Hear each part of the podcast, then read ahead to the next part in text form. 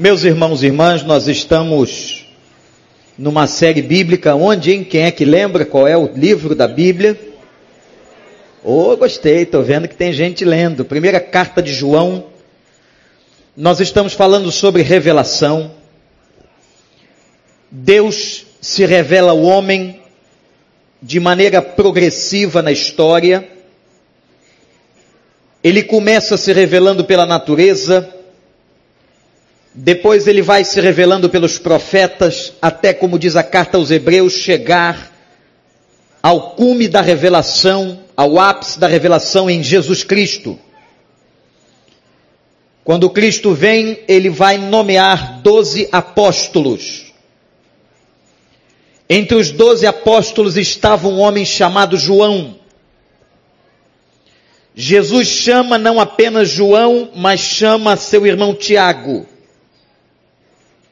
Os dois eram filhos de um empresário chamado Zebedeu, empresário da área pesqueira.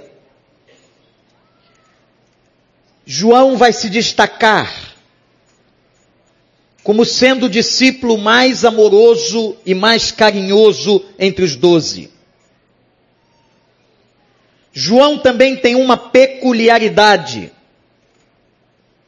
É o último discípulo a morrer. Quando está preso por causa do evangelho na ilha de Pátimos, ele recebe a revelação do Apocalipse. Mas João não morre naquela ilha. Ele depois é levado a Éfeso e, segundo a tradição, cuidando da mãe do Senhor Jesus, que lhe foi entregue na hora da sua morte na cruz. Quando Cristo diz a João, eis aí a tua mãe, num pedido claro para que João pudesse administrar os últimos dias ou a vida de Maria. João morre em Éfeso. Em Éfeso também recebe uma outra revelação, e esta revelação para a igreja. Observem que não há destinatário específico na carta de João. E quando não há um destinatário específico, é porque o autor está remetendo o texto a toda a igreja espalhada na terra. Quando Paulo escreveu Coríntios, escreveu os Coríntios. Quando escreveu Efésios, escreveu ao povo daquela cidade. Colossos aos Colossenses e assim sucessivamente. Mas João não. João agora já bastante avançado em idade, chamado na carta de ancião, chamado na Bíblia de ancião, ele está provavelmente na última década do primeiro século, escreve a revelação na primeira carta de João, como também na segunda e na terceira que estão aí na sua Bíblia. Nós começamos a ver, irmãos, o que que essa carta tem a ver com a gente.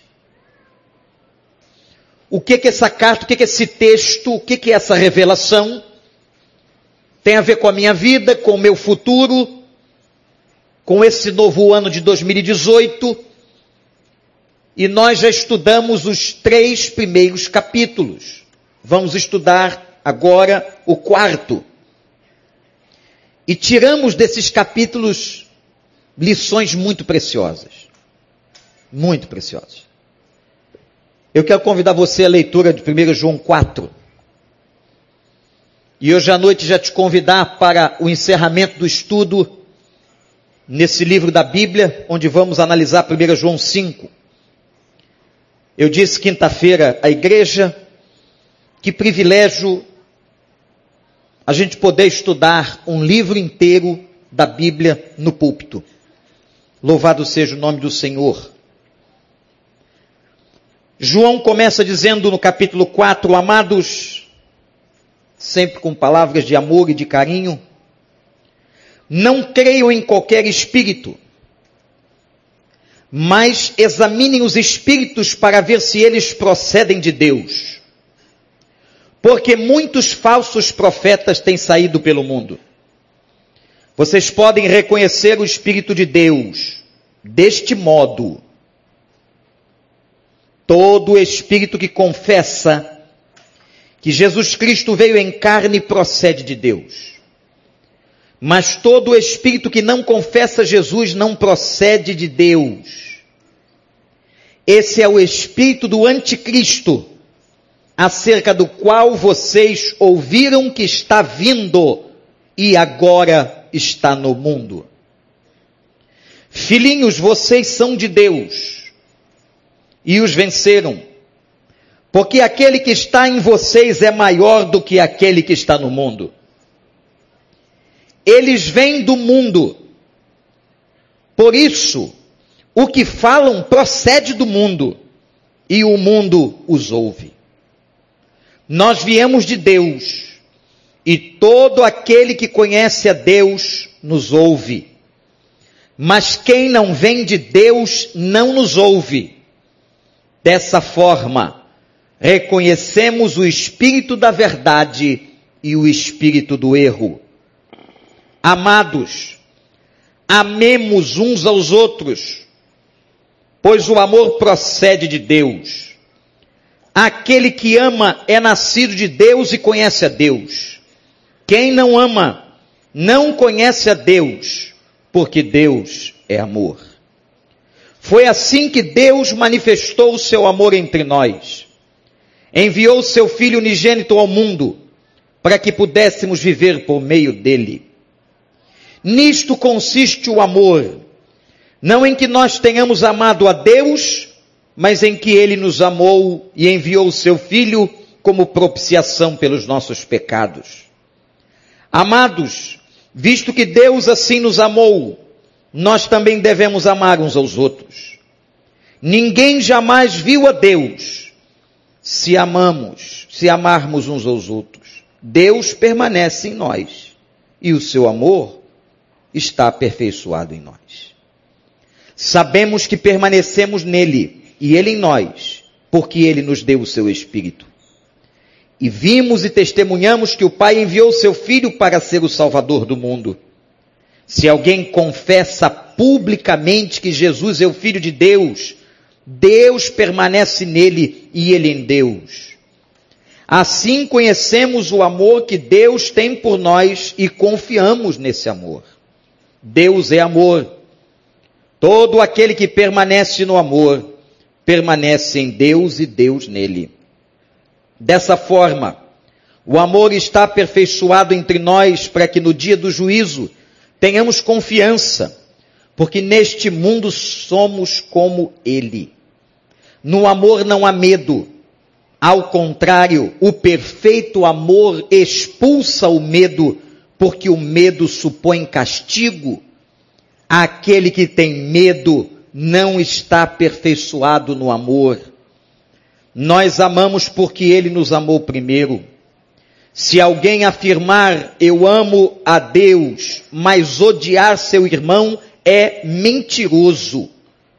Pois quem não ama seu irmão a quem vê, não pode amar a Deus a quem não vê. Ele nos deu este mandamento quem ame a Deus, ou quem ama a Deus, ame também a seu irmão. Que o Senhor nos abençoe.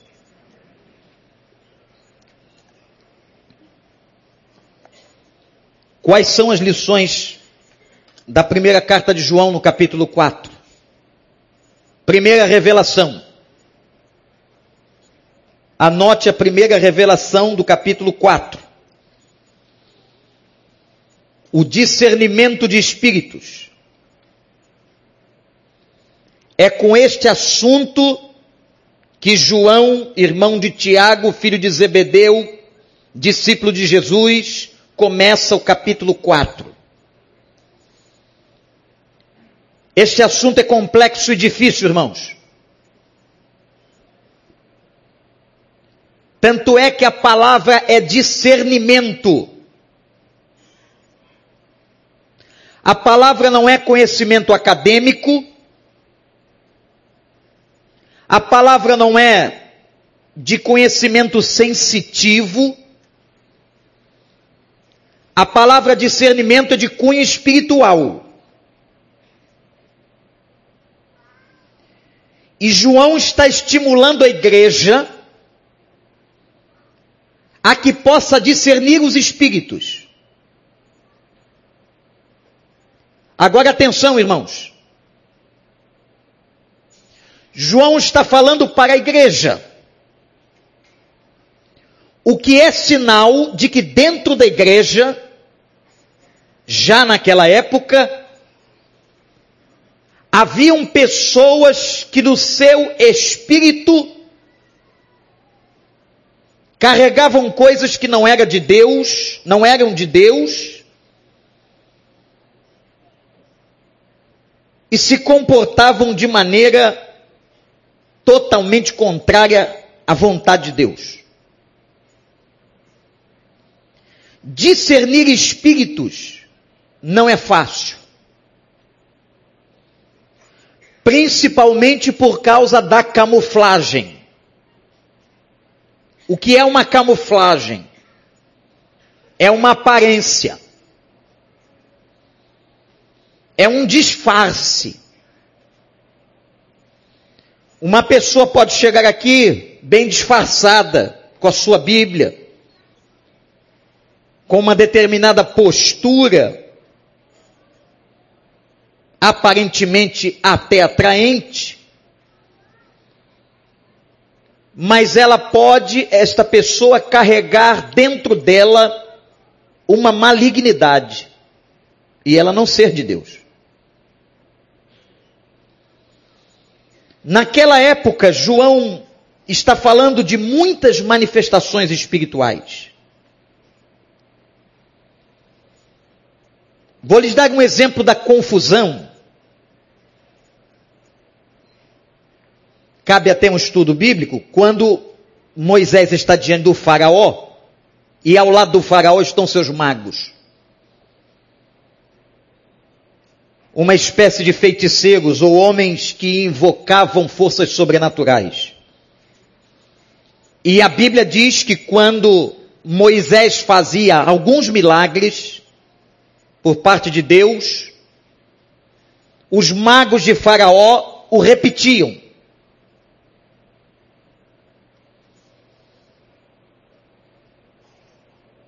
Mas é interessante observar, estudando aquele momento histórico no Egito, que os magos de Faraó só vão até um certo ponto.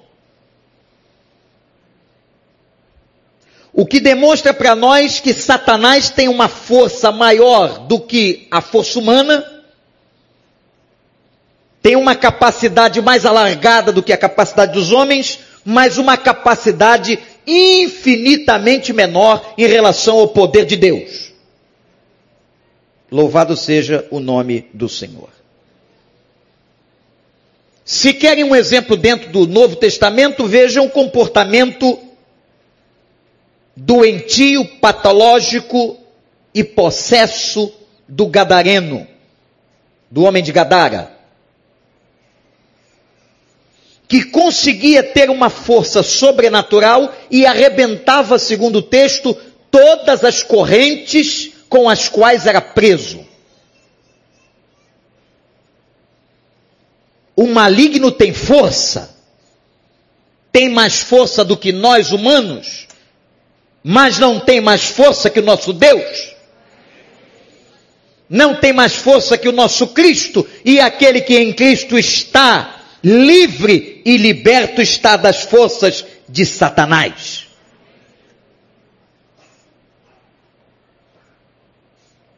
discernir as revelações, discernir as manifestações. Se você pegar a Bíblia, você vai encontrar muitas manifestações malignas de espíritos malignos. E como dizem os grandes teólogos, irmãos, aqueles que analisam a Bíblia com profundidade, onde está o nosso maior campo de batalha com as forças do mal? Está na mente.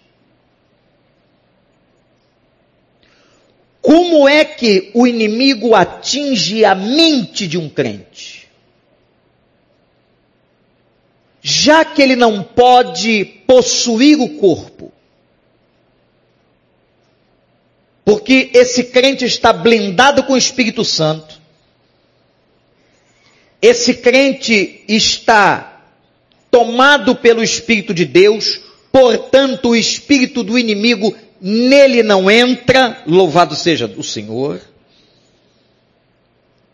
Mas a Bíblia fala de flechas inflamadas ou de dardos inflamados. Há coisas do mundo espiritual entre os céus e a terra que nós não compreendemos. Não esperem que nós, pastores, tenhamos capacidade de esclarecer todos os pontos misteriosos da Bíblia. Não temos. Mas o que me parece é como aquela figura de quem não pode entrar dentro, mas pode atirar dardos de longe.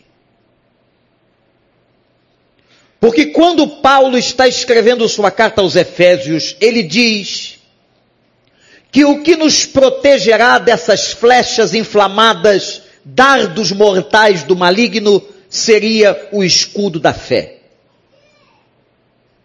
A confiança em Deus, com o qual, diz Paulo, podereis apagar todos. Repete comigo, todos os dardos inflamados do maligno.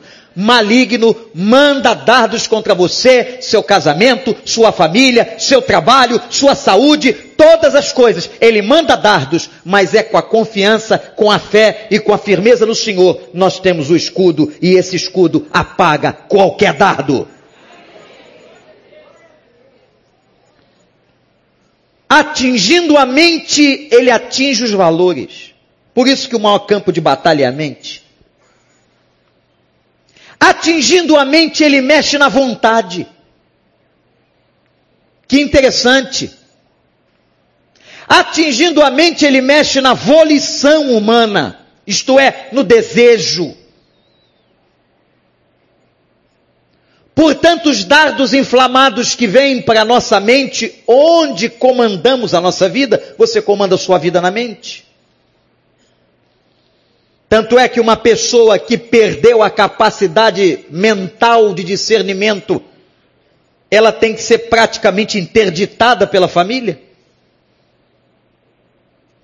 Porque ela não conseguirá mais discernir, ela não terá mais competência de tomar decisões. É por isso que o inimigo quer atingir a mente da pessoa, os valores da pessoa, o que a pessoa pensa o que a pessoa crê. E é claro que um dos elementos usados por Satanás nessa tentativa de atingir a mente é a mentira. Ele planta mentiras na cabeça da pessoa. Ele planta crenças Interessantíssimo o estudo das crenças na própria psicologia. Ele planta crenças, ele planta mentiras, e aquela pessoa passa a acreditar naqueles valores, naquelas crenças e naquelas mentiras. E passando a acreditar, ela distorce a realidade. O maior campo de batalha de recebimento das flechas e dos dardos de Satanás é a mente. Por isso, Paulo tem um extremo cuidado com as igrejas, dizendo: pensai nas coisas do alto, não deem lugar ao diabo. A Bíblia ainda diz: tragam a memória o que lhes dá esperança. E o ditado popular afirma: mente vazia é oficina de Satanás. Ocupe a sua mente, exercite a sua mente com coisas de Deus, com coisas saudáveis e principalmente com a sua palavra. Na poesia do salmista, ele disse: Escondi a tua palavra no meu coração para não pecar contra ti. É claro que o salmista poeticamente fala do coração, mas nós entendemos, escondi a tua palavra na minha mente e dentro de mim para que eu não erre, para que eu não venha a errar o alvo e a tua vontade. Os que estavam dentro da igreja, com muitas manifestações falsas, volto a dizer, irmãos, cuidado que Satanás realiza aparentes sinais e milagres, aparentes, ao ponto de Jesus Cristo, quando falava do final dos tempos, ele disse que alguns chegariam a ele apelando em teu nome nós fizemos isso e aquilo e ouvirão eu não vos conheço. Por isso que a operação de milagres não assegura a idoneidade de caráter. Deus não quer operadores de milagres, Deus quer homem íntegro, mulher íntegra. E ser íntegro e íntegra é ser verdadeiro diante de Deus. Isso não é conceito de impecabilidade, porque ninguém é impecável, mas é conceito de sinceridade. Deus não está atrás de milagreiros. Deus não está atrás, como muita gente, de pessoas fazendo coisas espetaculares. Animadores de auditório. Deus não está atrás de pessoas para manifestar ou que querem manifestar publicamente, impressionando aos outros as suas coisas. Mas a igreja do Senhor tem que ter discernimento de espírito. Que espírito é esse? Aprendi uma vez uma frase e ela carrego comigo. Quando da dúvida, quando do entendimento de um fato, a pergunta deve ser a seguinte: que espírito está por trás disso? É uma ação dos espíritos malignos ou é uma ação do Espírito de Deus? E vejam, irmãos, nós estamos falando do âmbito da igreja, nós não estamos falando do mundo. Lá no mundo é muito fácil, muito fácil discernir espíritos. Porque o mundo jaz no maligno, mas difícil é dentro da igreja. Difícil é ver aquela pessoa com aparência de crente, com a Bíblia na mão, com aparência de piedade, como diz a Escritura, mas proferindo coisas que não vêm de Deus. Quando Paulo ensina sobre dons espirituais em Coríntios 12, 1 Coríntios 12, 10 fala do dom que alguns na igreja vão receber de discernimento de espíritos. Tem gente aqui que tem. Já conversei com vários. E a igreja precisa disso. A igreja precisa que nela tenham pessoas com todos os dons espirituais.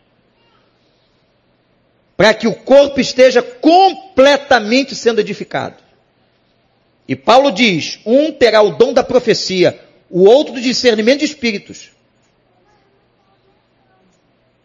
E assim ele vai falando numa lista neotestamentária de 24 ou 22 dons espirituais. Discernir espíritos é um deles. João diz assim: como é que eu reconheço um espírito falso? Naquela época, por causa do gnosticismo, de uma heresia que entrou na igreja, por causa do docetismo, uma outra heresia que entrou na igreja, que pregava Jesus Cristo nunca se encarnou dentro da igreja. É como se você tivesse um professor da escola bíblica dominical ensinando contrário à palavra de Deus.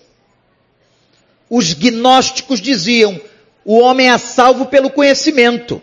Daí a palavra gnosis no grego, que é conhecimento. O outro grupo dizia: Jesus Cristo veio, mas não veio em carne. Ele era apenas uma aparência humana. Ora, a heresia é tão forte na sua base que se Jesus era só uma aparência humana, o sacrifício de cruz ou o sacrifício da cruz está invalidado. O entregar o seu corpo dilacerado, como dizia o profeta Isaías, ou de, derramar o seu sangue, nunca aconteceu. E se o ato da cruz nunca aconteceu, nunca foi operada a salvação e nós estamos todos perdidos. Eles diziam que Jesus era uma aparência, por isso que João, e é aí que você tem que entender os motivos da escrita do apóstolo, é por isso que João diz que aquele que não confessa que Jesus Cristo veio em carne, não é dele. Jesus Cristo encarnou, Jesus Cristo era carne como nós, habitou entre nós, nós vimos o seu poder. Jesus Cristo morreu no Calvário e ressuscitou ao terceiro dia pelo poder do Pai. Então, irmãos, o que é o espírito enganador? Como se identifica ou se discerne o espírito da mentira? Quando uma pessoa começa a dizer, viver coisas contrárias à palavra. Se alguém começar a dizer ou viver coisas contrárias à Bíblia, à revelação, afirmando isso é de Deus, isso vem de Deus, essa pessoa é uma pessoa que está carregando heresia e contrariedade do Evangelho. O discernimento de espíritos está baseado, irmãos, nisso aqui, na revelação suprema, em Cristo, registrada. Por isso que quem não conhece a Escritura, e disse Jesus, errais não conhecendo, repete comigo, igreja do recreio que sabe o texto, errais não conhecendo as Escrituras e nem o poder de Deus. Quando não conhece Escritura, é facilmente enganado. Por isso que a gente diz para você, meu irmão, leia a Bíblia, vem para a escola bíblica, não perca a sua célula, porque na célula a gente mastiga o sermão da manhã. Quem não conhece Bíblia comete aberrações. Há muitos crentes com muito tempo de igreja, velhos de igreja cometendo aberrações, porque abandonaram a Bíblia. A Bíblia tem a sua forma de se apresentar, nós temos que ter discernimento. A palavra mesmo diz que o Espírito Santo nos ajudará por que é que tem pessoas, e eu conheço pessoas que se converteram lendo a Bíblia?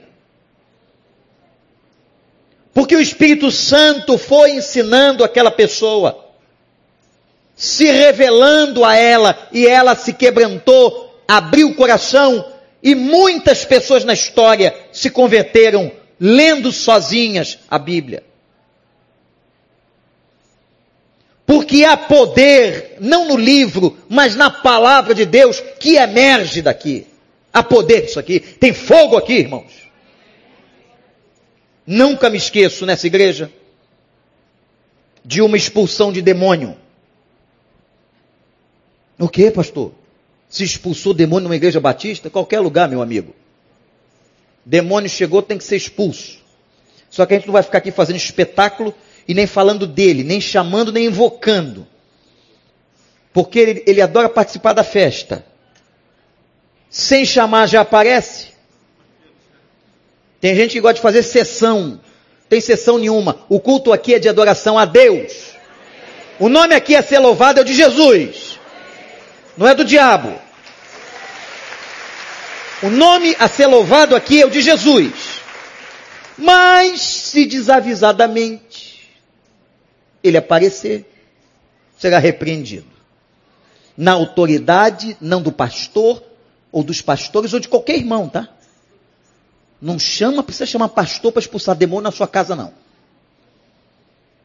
Que o pastor pode dizer assim, ó, não posso, estou ocupado, expulsa você. Porque a mesma autoridade, o mesmo Espírito Santo que está sobre mim, está sobre ti. Mas aí, aquele demônio se comportou de uma maneira estranha. Apareceu na Genário de Carvalho, foi fazer uma visita. E eu estava pregando, não dava para eu parar a pregação para dar cartaz espetáculo a Satanás. Havia um pastor entre nós e eu pedi, irmão, resolve a situação. Ele foi resolver a situação, cada um tem a sua maneira, eu não tenho nada com isso. E ele levou a Bíblia. Diz que quando o endemoniado olhava para ele com a Bíblia, começava a gritar. Quando o pastor percebeu isso, é aí que ele usava a Bíblia. Ele dizia, ah, você está com medo, não é? Está com medo disso aqui. E o pastor encostou a Bíblia na pele, não fez qualquer movimento de agressividade, na pele do possesso. O homem gritava e dizia: tire isso daqui, porque está queimando. E queima mesmo. E o pastor disse: em nome de Jesus, sai do corpo deste homem e encostou a Bíblia no peito do cara. O grito foi tão dilacerante que eu ouvi pregando. E disse, igreja, vamos dar glória porque o bicho foi embora. Há poder que emana daqui. Não é porque é um livro que contém 66 outros, mas é porque aqui estão as palavras do nosso Deus. Aqui ele falou, aqui ele continua falando nesse livro fantástico, mais vendido na face da terra. E muita coisa dá errada na sua vida, porque você não lê Bíblia, não conhece Bíblia, e muita coisa podia ser evitada se esse livro não tivesse só aberto no Salmo 91, mas se você tivesse feito o que o salmista diz, esconde a palavra, medita nela de dia e de noite, e ela é fonte de vida.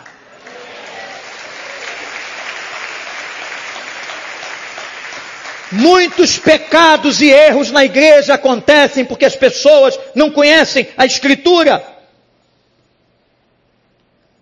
Aí João dizia: se aparecer alguém aí que diz que não tem, que Jesus não vem em carne, esse papo é herege, não vem de Deus. Mas aquele que tem a presença do Espírito Santo, ele fala isso toda hora, aquele que tem a presença do Espírito Santo, este é filho de Deus. Louvado seja o nome do Senhor. Segundo, João fala de um poder que está no crente. Primeiro ponto é sobre discernimento de espíritos. A gente podia ficar aqui fazendo uma conferência só sobre discernimento de espíritos. O segundo ponto está baseado nos versos 4 a 6, que diz assim: Vocês são de Deus e os venceram. Agora você vai para casa com essa. Porque aquele que está em vocês é maior do que aquele que está no mundo. Irmãos, que alegria! Que primeiro domingo maravilhoso! Que palavra fantástica! Aquele que habita em mim, aquele que está sobre a igreja, é muito mais poderoso, mais forte, mais capaz do que todo e qualquer espírito que está habitando e provocando e destruindo o mundo. Louvado seja o nome do Senhor. Esse é o poder que habita na tua vida. Mas, pastor, tenho visto o poder de Satanás, como Satanás entrou na política, no governo, como entra nas pessoas, nas empresas, no miserável, naquele homem avarento. Como é que Satanás faz? Pois é, mas o Espírito Santo de Deus, que foi selado no teu coração, que é o teu penhor, o penhor da tua herança, a garantia da tua vitória. Esse Espírito Santo é mais forte do que qualquer poder do inferno, de Satanás, dos demônios ou de qualquer outra força deste mundo. Vou te pegar, hein? Vai ver. Quantas ameaças, né? Você vai ver. Já vi gente dizer assim: vou, vou, eu vou fazer macumba. Eu vou invocar o inferno. Olha com aqueles olhos, não é? Os olhos da pessoa já parece o próprio diabo na tua frente, encarnando ali, aqueles olhos esbugalhados, aquela curtida. Dá até medo. Não dá medo. Mas aí diz João assim: o amor de Deus que está em nós, ele expulsa do coração todo o medo. E você vai tendo a convicção de que maior é o que está em você do que aquilo que está no mundo. Louvado seja o nome do Senhor. O que é de Deus não teme as coisas do inferno. O inferno está batalhando, mas é batalha perdida, gente. Louvado seja o nome do Senhor. É batalha perdida. A força que está em você vai trabalhar, vai para a escola, vai para a universidade, vai para os encontros dos amigos. A força que habita em você é a força do Espírito Santo de Deus. O Senhor viu Elias na caverna.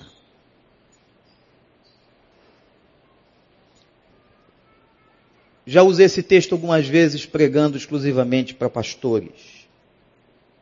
Já fui abençoado com esse texto quando eu mesmo estava no auditório e Deus usando um dos seus servos para falar ao meu coração. A história de Elias é uma das histórias mais extraordinárias da Bíblia porque num período tão pequeno, aquele que mandou dizer a Acabe, o rei mau, chega ao mensageiro e diz: manda dizer a Acabe que Elias está aqui. Meus irmãos, eu me lembro logo das brigas de rua, que às vezes a gente tinha, eu estou aqui, cara estufava o peito, vai bater. Né? Comigo eu sempre tinha que negociar, mas a turma que é forte. Estou aqui. Vai dizer a Acabe que Elias está aqui. Olha só. O homem tinha acabado de vir de uma sessão espiritual que ele ressuscitou. O filho da viúva de Serepta o Elias que chega no cenário é um Elias que Deus usou para ressuscitar um menino.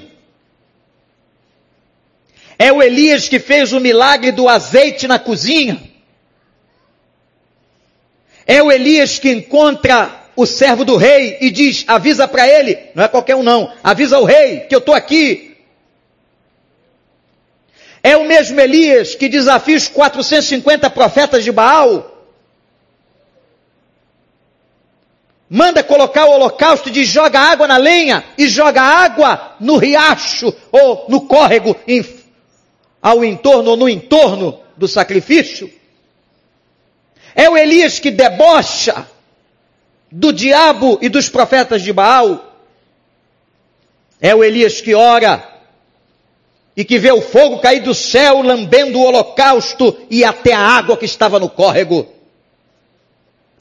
É o Elias que vai mostrar o poder de Deus de uma tal maneira que Israel vai dizer: não há outro Deus senão o Deus de Elias.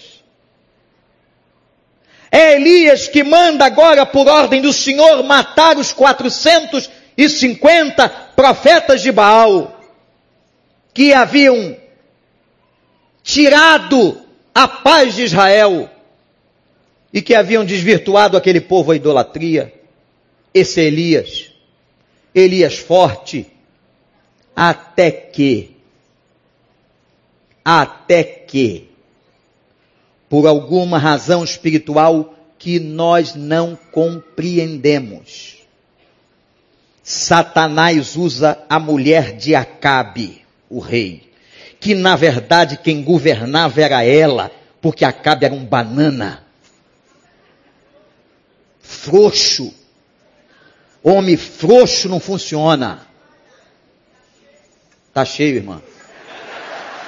Tá por aí. Então não pode dar um endereço. Aí é através daquela mulher possuída má que havia introduzido a idolatria em Israel. Foi Jezabel que mandou e que fez de tudo para que Israel se desviasse e se dobrasse diante dos Baals e dos Baalins. A mulher diz assim: matou os profetas, os meus profetas, manda avisar para esse profetinha chamado Elias que amanhã, deu 24 horas, até essa mesma hora, eu farei com ele aquilo que ele fez com os meus profetas. Matarei todos. Mataram todos? Matarei todos os profetas que ainda vivem em Israel, mas destruirei a vida de Elias. Irmãos, o cara viu fogo cair do céu. Vê se isso não é esquisito. Viu fogo cair do céu. O cara curou, foi instrumento de cura e ressurreição na vida do filho da viúva de Serepta o cara fez parar e voltar a chuva. O homem, diante de Deus, o homem clama, cai fogo do céu. O homem da ordem mata 450 profetas. Agora, esse mesmo homem, vê se é normal, está com medo de uma mulher. Eu fico pensando a força que essa mulher tem. Meu Deus, nós não vamos conhecê-la, porque ela está no inferno. Gente, que mulher forte do mal maligna. O profeta Elias foge. Se enfia numa caverna com medo. Antes de se enfiar na caverna, caminhou pelo deserto como se um doido. Vão te matar. Ele sai correndo e vai, e vai, e vai. Correu uns 40 quilômetros. Mas o que me chama a atenção não é esquisitice de Elias, que Elias era humano. E eu acho que é por isso que isso está na Bíblia. Para a gente entender o seguinte, olhe para cá. Esse momento é importante da revelação. Nenhum profeta, nenhum pastor, nenhum líder é Deus. Se essa passagem não estivesse na Bíblia, é possível que ao invés de Israel se dobrar a Baal, se dobraria Elias. Porque um homem que fez o que fez, se entrasse nessa porta, ia ficar todo mundo de joelho, temendo. Mas Deus permitiu a sua depressão, porque ele ficou literalmente deprimido Peguem as características da Organização Mundial de Saúde, médicos que estão aqui, vejam as principais, as sete principais características da depressão. E vocês vão ver ali a figura comportamental de Elias. Elias entrou em depressão com a palavra de Jezabel. E mais, depois daquela grande batalha espiritual, o profeta estava exaurido, estava esgotado. Por quê? Porque é gente, porque é humano. Semana passada, vou contar só o fato, porque o fato é interessante.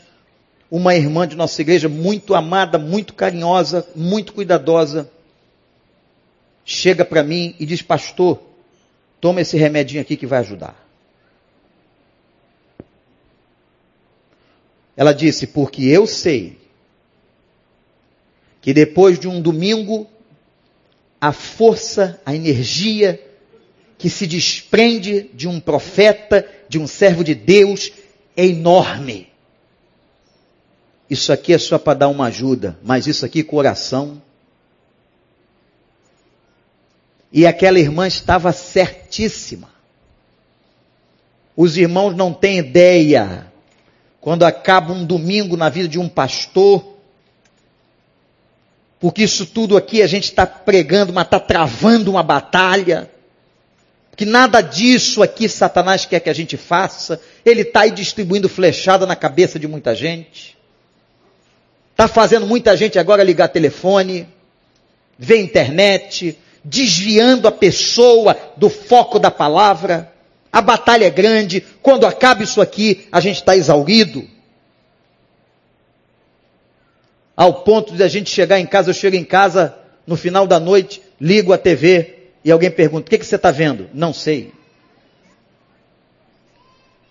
Você está só parado olhando num sentimento físico de esgotamento, como se estivesse vindo de uma briga. Por isso que a gente tem dito assim: olhe pelos seus pastores sempre. Porque, meus irmãos, eu afirmo a vocês, eu só estou pregando hoje de manhã aqui porque eu recebi e tenho uma força do Senhor. Eu não tenho força em mim mesmo. Não é por minhas faculdades, minhas competências acadêmicas, meu mestrado, não é nada disso. Eu reconheço que só interpreto e posso ser profeta na força do Senhor. Deus deixou Elias ir para aquela situação para Israel e Elias entenderem. Quem te usa sou eu. Tanto é que quando Deus vai conversar com ele, e aqui é a parte mais linda, o Deus que usa o profeta tem interesse nele e ama, acima de tudo. Foi lá buscar Elias. E um detalhe interessante, aprende isso.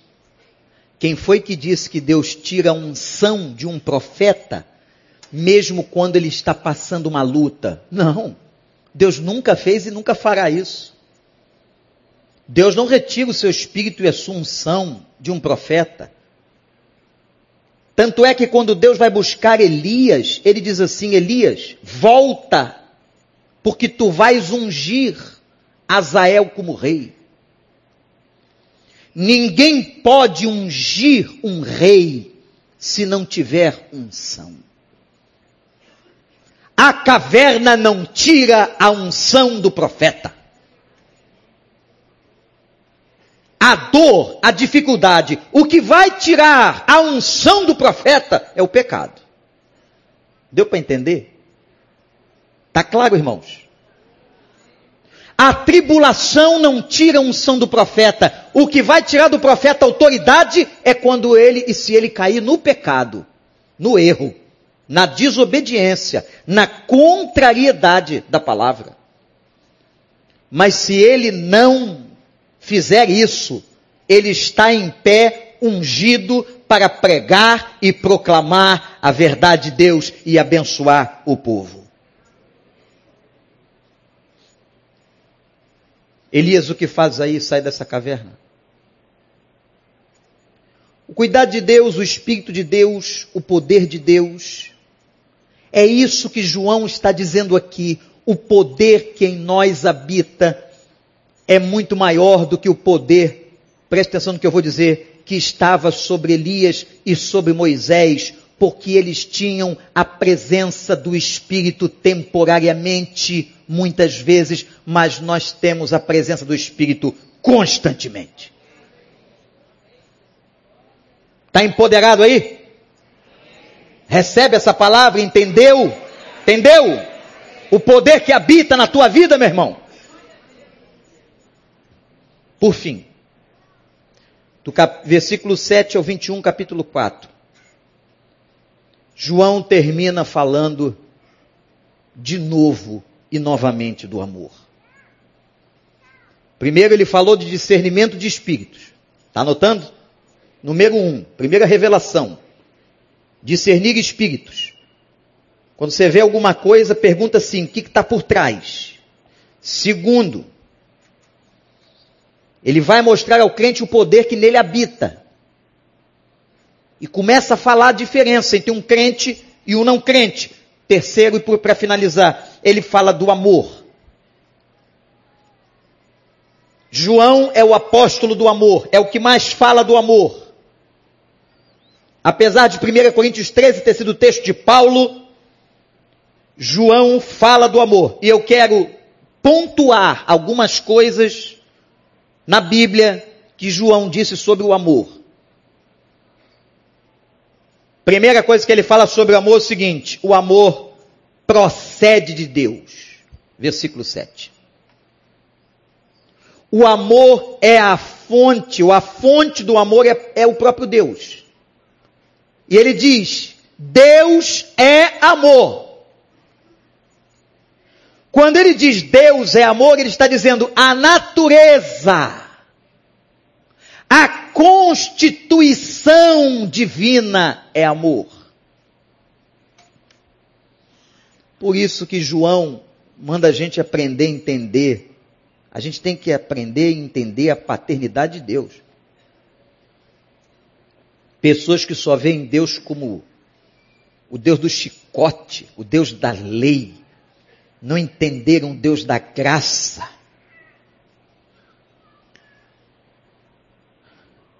João vai dizer o seguinte: somente quando conhecemos a Deus aprendemos verdadeiramente a amar.